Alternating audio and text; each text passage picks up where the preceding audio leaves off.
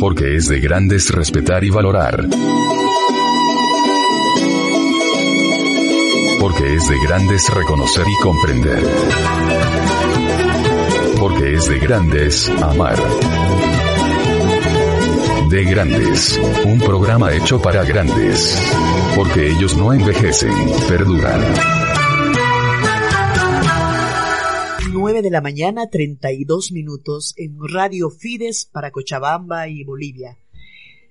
Tenemos una entrevista muy especial de una persona que apreciamos mucho, que también nosotros, en momentos que nos encontramos bajoneados, diremos así, recurrimos a ella, porque es una mujer de luz, porque es una mujer que nos, que nos da calor en nuestros días, eh, una artista connotada a nivel nacional e internacional.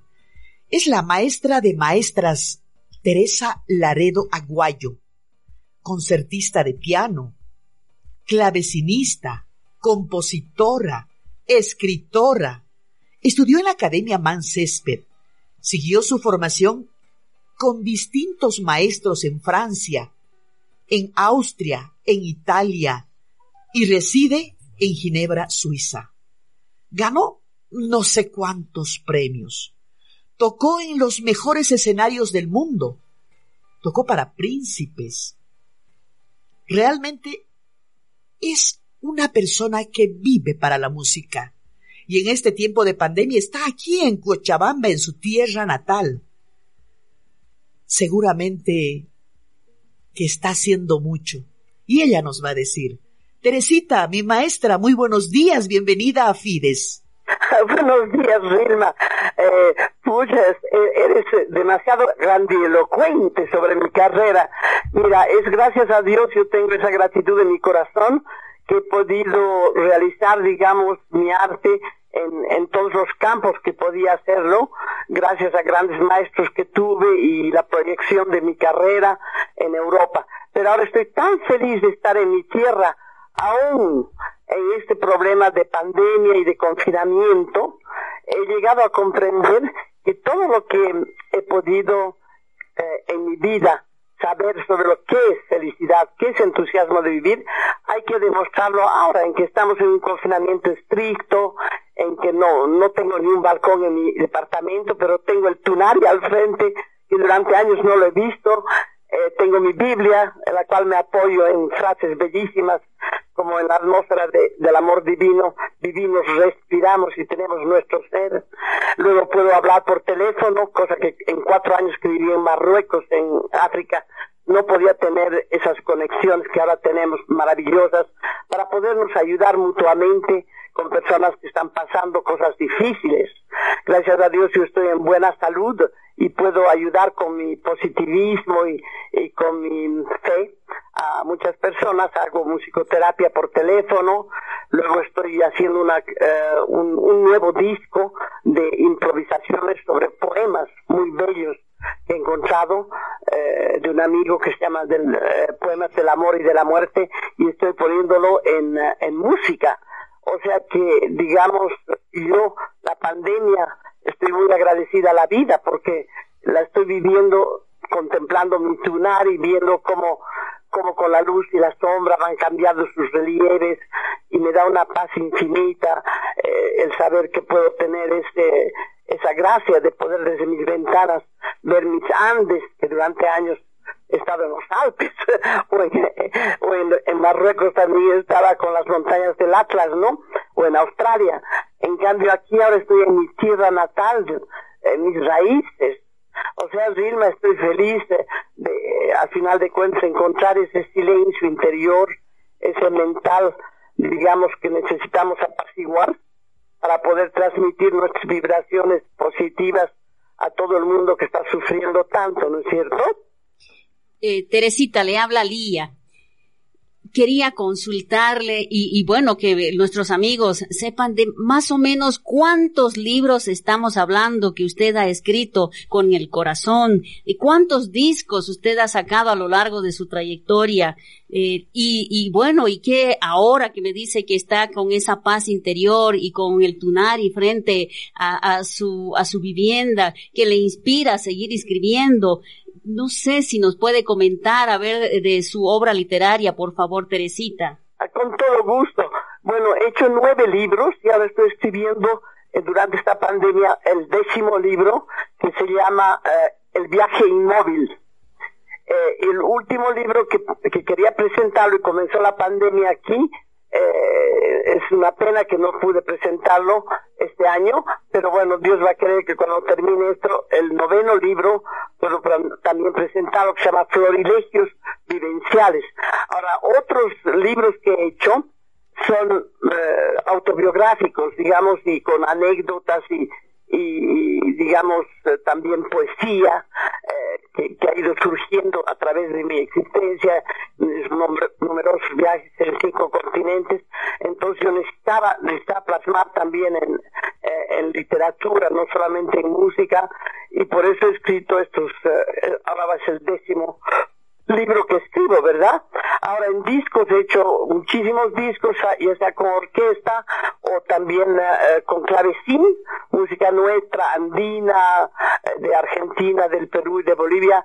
Después también he hecho música romántica de Clara Schumann y otras composiciones, digamos, de compositores bolivianos que he puesto también en disco de Alberto Villarpando, del amor, del miedo y del silencio, con orquesta y después eh, tengo tengo otros discos que son de música barroca inspirados por eh, Martin Schmidt que era un suizo un jesuita que vivió en las misiones nuestras en la chiquitanía y que dejó eh, sus, sus composiciones anónimas pero se dieron cuenta por la letra y por lo que él firmaba en los bautizos que era Martin Schmidt 1700 y algo. O sea que yo estoy haciendo conocer música en ese disco de él y de una novicia del Cusco, que era un, Imelda Bungo era una esclava negra liberada para un convento y hemos encontrado todos sus manuscritos durante el periodo que he hecho cuatro años de búsquedas para la UNESCO de manuscritos eh, perdidos y mucho eh, enfocada en la música de mujeres ¿no? Y entonces hago conocer ese tipo de cosas. De, este año, por ejemplo, he hecho un disco eh, con la música de Violet van der Elst, que es una inglesa eh, del siglo pasado. Eh, la nació sí, al principio del siglo XX y he hecho toda su, su, su obra, la, la, la, la he podido plasmar en un disco ahora a ver si lo puedo presentar eh, cuando termine la pandemia, porque tenía cinco conciertos en Inglaterra, Francia y España ahora, en marzo tenía que irme y hacer esa presentación con una cantante más, obras de canto de ella, y vender mis discos. Bueno, ahora se quedaron todos aquí, porque los mandamos a hacer en el Perú, y llegaron a pasar la aduana justo, justo antes de que se cierre del Perú a Bolivia. O sea que los, con toda esa, esa riqueza de, digamos, de creatividad que he tenido y estoy muy feliz porque tengo más de 80 años ahora y estoy, eh, digamos, con una eh, gran energía interior para seguir eh, dejando, digamos, mis obras, ya sean líricas, perdón, literarias o mis obras también musicales, para que quede ese mensaje, ¿no?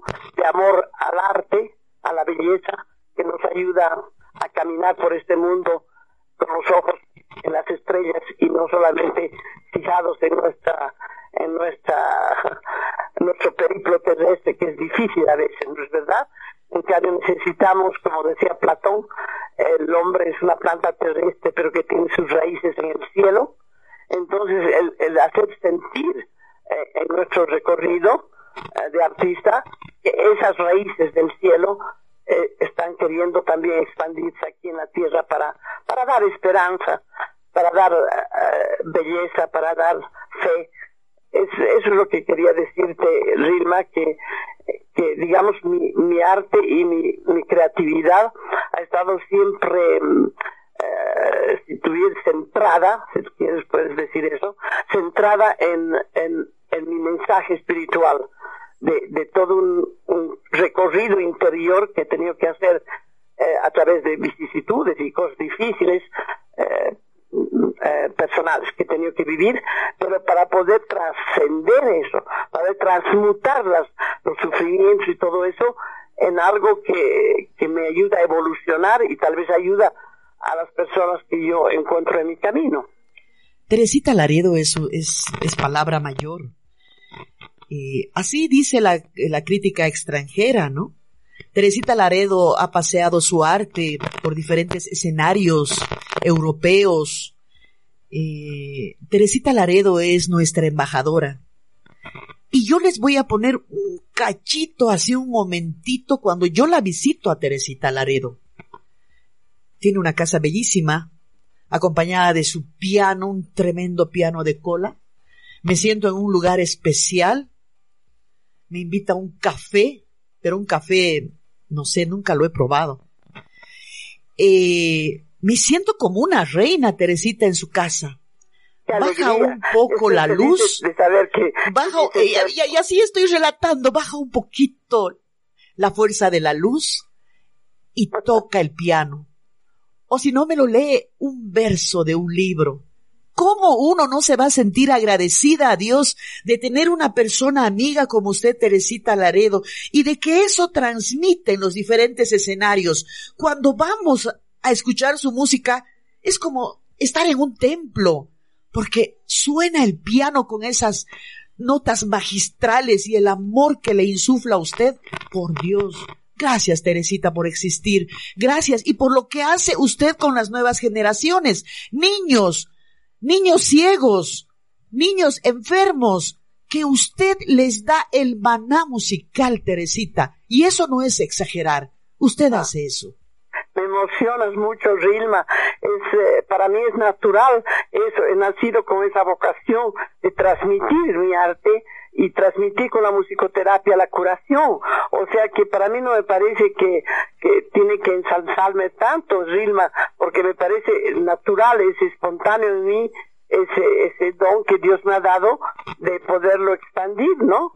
Y Teresita, le digo esto, le digo esto, ¿y qué hace con las purisquiris? Tengo que decirte, hecho en una cafetera italiana, porque el amor también de poder recibir a los amigos y acogerlos, eh, no solamente con, con la música, sino también con un rico cafecito.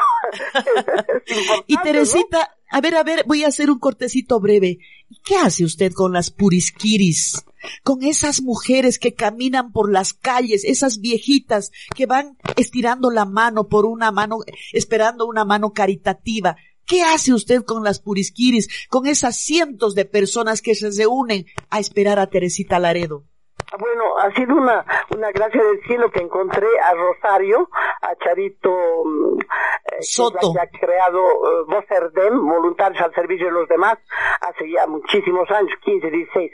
Y yo hace unos 12 años más o menos, cuando vengo a Bolivia y me quedo unos seis meses cada, cada año ahora, eh, huyendo el invierno, que es muy fuerte, entonces yo voy cada 15 días a la compañía de, eh, de Jesús, que es la, la iglesia que está cerca a la plaza, y allá tenemos una sala donde recibimos a 80 más, eh, más y uno que otro eh, viejito. Pero la mayoría son mujeres, como tú dices, que están recorriendo las calles, las purisquiris, eh, que recorren las calles para, para eh, ya sea vender dulcecitos o, recibir limosna y son bien viejitas y tienen muy pocos medios de, de y lo que a mí me encanta es que gracias a Dios me acuerdo de mi quechua y eso me ayuda en el contacto con ellas.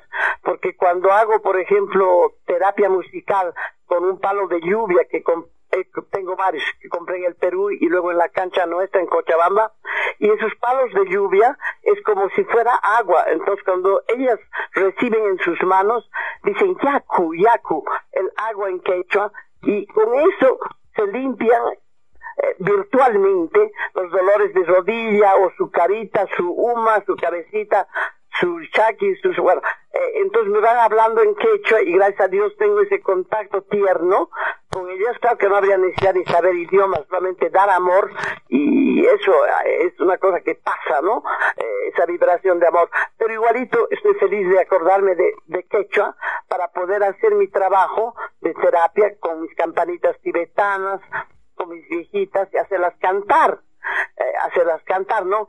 Por ejemplo, en Navidad las hacemos cantar no llores niñito Jesús, en quechua, y ellas felices, todas mueven sus tamborcitos que yo les doy, sus, uh, uh, bueno, tenemos, um, ¿cómo se llama? Una, unos instrumentos hechos con pezuñas de, de, cabra y que suenan muy bonitos, son sonajas. Les doy todo tipo de cositas, de instrumentitos y ellas con eso acompañan sus cantos y es una tal belleza. Yo amo siempre a los viejitos. Yo tuve muy, muy buena relación con mis abuelitos y yo también a mi niñerita uh, que era eh, una indiecita quechua buenísima mi maricuchita yo le he cerrado sus ojos. O sea yo desde muy chica he tenido un, una, una relación hermosa con, con, con, los viejitos no y la ternura de, de aprender sus, sus experiencias. Entonces yo estoy feliz de ocuparme de estas personas que tienen eh, ay, ay, ay, que, no, no han tenido la suerte, digamos, uno ha nacido en una, una familia como yo, en que nos ocupábamos de los viejitos, vivían con nosotros, los mimábamos, etcétera. En cambio, algunas de estas personas tienen historias realmente terribles. Y entonces esta asociación hace un trabajo hermoso y, y a Rosario Reguerín yo la, la loo en este momento quiero realmente loar su trabajo porque lo hace con un amor increíble y con una, ¿cómo se puede decir?, eficacidad porque para llevarles a comprar remedios, llevar al hospital o, llevarles ropita caliente en invierno a los lugares donde viven lejanos, eh, bueno, es, es maravilloso el trabajo hace. Cada 15 días les damos un kilito de arroz, azúcar, eh, pastita, aceite, bueno, cosas así necesarias, ¿no? Y todo lo hacemos con solamente el voluntariado y, eh, y un trabajo. Nunca hemos recibido ayuda de gobierno ni nada. Es una asociación que muy bella. Bueno, Teresita, le habla Lía. Para terminar eh, este contacto, quisiéramos que eh, se dirija a todos los amigos y amigas que le están escuchando en este momento y les dé un mensaje esperanzador de que esto ya va a pasar. Por favor, Teresita. Bueno, yo tengo una fe muy grande, tanto eh, en, en, los salmos que nos dicen que Dios protegerá nuestro hogar y nuestro, nuestras familias y esto y lo otro, como las epístolas de, de Pablo también que son muy fuertes, en que tenemos que tener una conciencia de que estamos respirando no al coronavirus.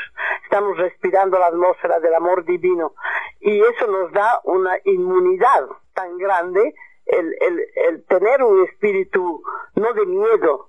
Entonces todos pasamos eh, eh, carencias también en esta época y si uno tiene la fe, lo que me ha pasado a mí, tengo una vecina que se llama Daniela Céspedes y tengo los padres de mi alumnito Rafael Taborga que me traen lo necesario para que yo cocine y que lo haga con entusiasmo, entonces tenemos que hacer aún limpiar una cocina, aún eh, todo lo que tenemos que hacer en este periodo con entusiasmo y con agradecimiento. Yo creo que la gratitud es, es, la, es, la, es la base para poder mantener el, la moral y la, y la, y la fuerza para hacer frente a, a este periodo difícil, ¿no?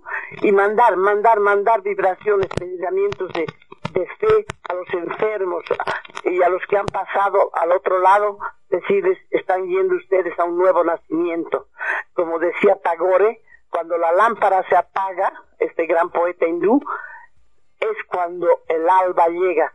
Hay personas que tienen que partir hacia la otra vida, ya no esta vida terrestre, material, sino pasar a otro, a otro nivel.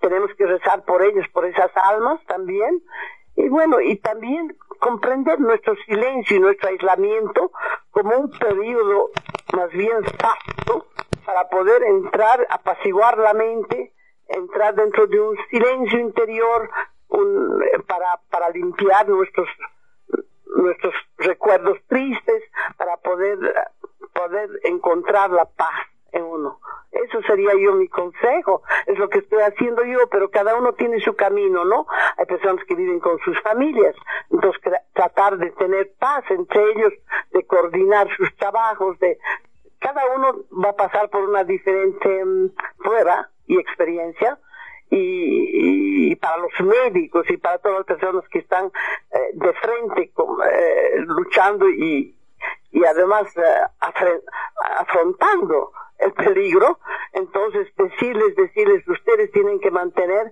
su inmunidad interior con la mente, ya la mente es importante y no emocionalmente estar movidos por el, por todo el pánico y todo lo que crea este, esta famosa pandemia.